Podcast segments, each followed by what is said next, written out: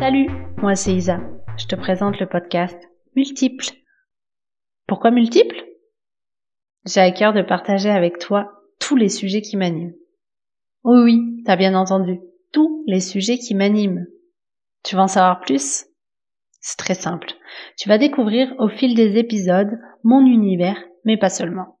Des formats solo et des interviews. Allez, je t'en dis un peu plus. On parlera astrologie, lunologie, entrepreneuriat, mindset, transformation et tabou. Ça te donne envie? Hâte de te retrouver pour le prochain épisode. Multiple, le podcast aux multiples facettes.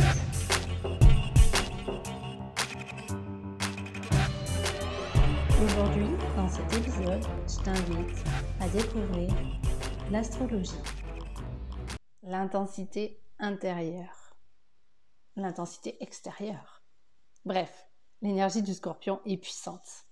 Signe d'eau relié à l'énergie de la guérisseuse, de la chamade, du phénix.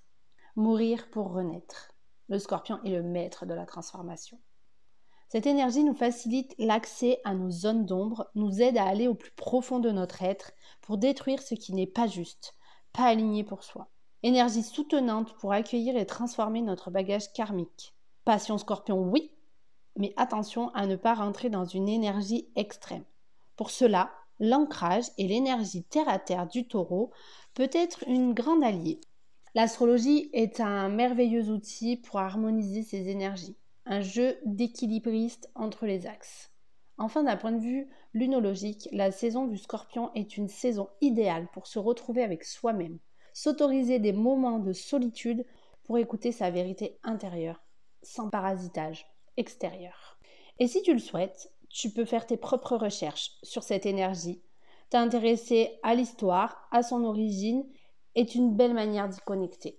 Il y a beaucoup de sources. Aujourd'hui, j'ai envie de te proposer euh, la légende d'Inaa.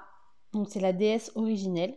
Il y a énormément d'archétypes, de possibilités de recherche. Je te mettrai en barre de description euh, quelques pistes de réflexion si ça t'intéresse. Bien sûr, tu peux aussi euh, venir me parler euh, via les réseaux ou par mail euh, pour poser tes questions si tu souhaites échanger sur cette dimension-là. Voilà, on attaque. Alors, Ina est la déesse à partir de laquelle les déesses Aphrodite, Ishtar et Astaré se sont incarnées. Divinité sumérienne de l'amour, de la guerre, de la sexualité et de la fertilité. Elle est l'incarnation de la beauté féminine, de la sexualité sacrée et de l'amour féminin. La légende veut qu'en descendant dans le monde des enfers, elle se soit heurtée à cette barrière. Elle a dû laisser un bijou, un morceau de ses vêtements euh, et sa couronne pour finalement arriver dans les profondeurs ultimes complètement nues. Elle mourut et revint à la vie trois jours plus tard, devenant la reine des cieux et de la terre. C'est une descente symbolique qui représente une exploration de notre subconscient et de notre propre noirceur. Tous les vêtements euh, retirés représentent les couches qu'on a dû euh, lâcher, le côté superficiel qu'on a mis autour de notre euh, personnalité. elle vient aussi en fait nous ramener dans notre authenticité, enlever les mensonges qu'on a construits autour de notre ego et en fait, euh, elle, représente l'accès à l'authenticité.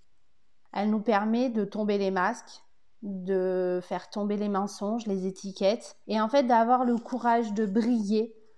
C'est pas une, énergie facile, euh, Inaa, reliée au scorpion. Euh, les deux sont des énergies très intenses. C'est pas des choses qui sont faciles, c'est souvent des moments très challengeants, des moments difficiles, mais forcément, le résultat qu'on en tire est encore plus magique.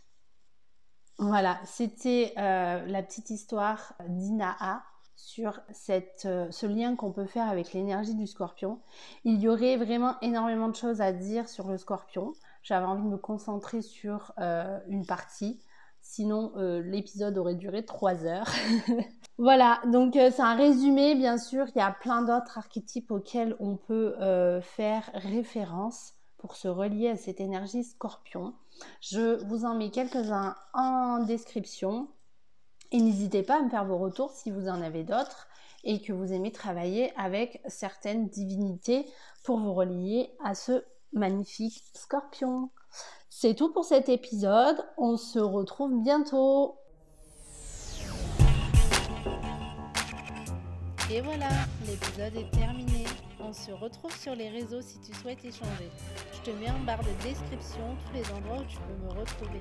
A très bientôt pour un prochain épisode.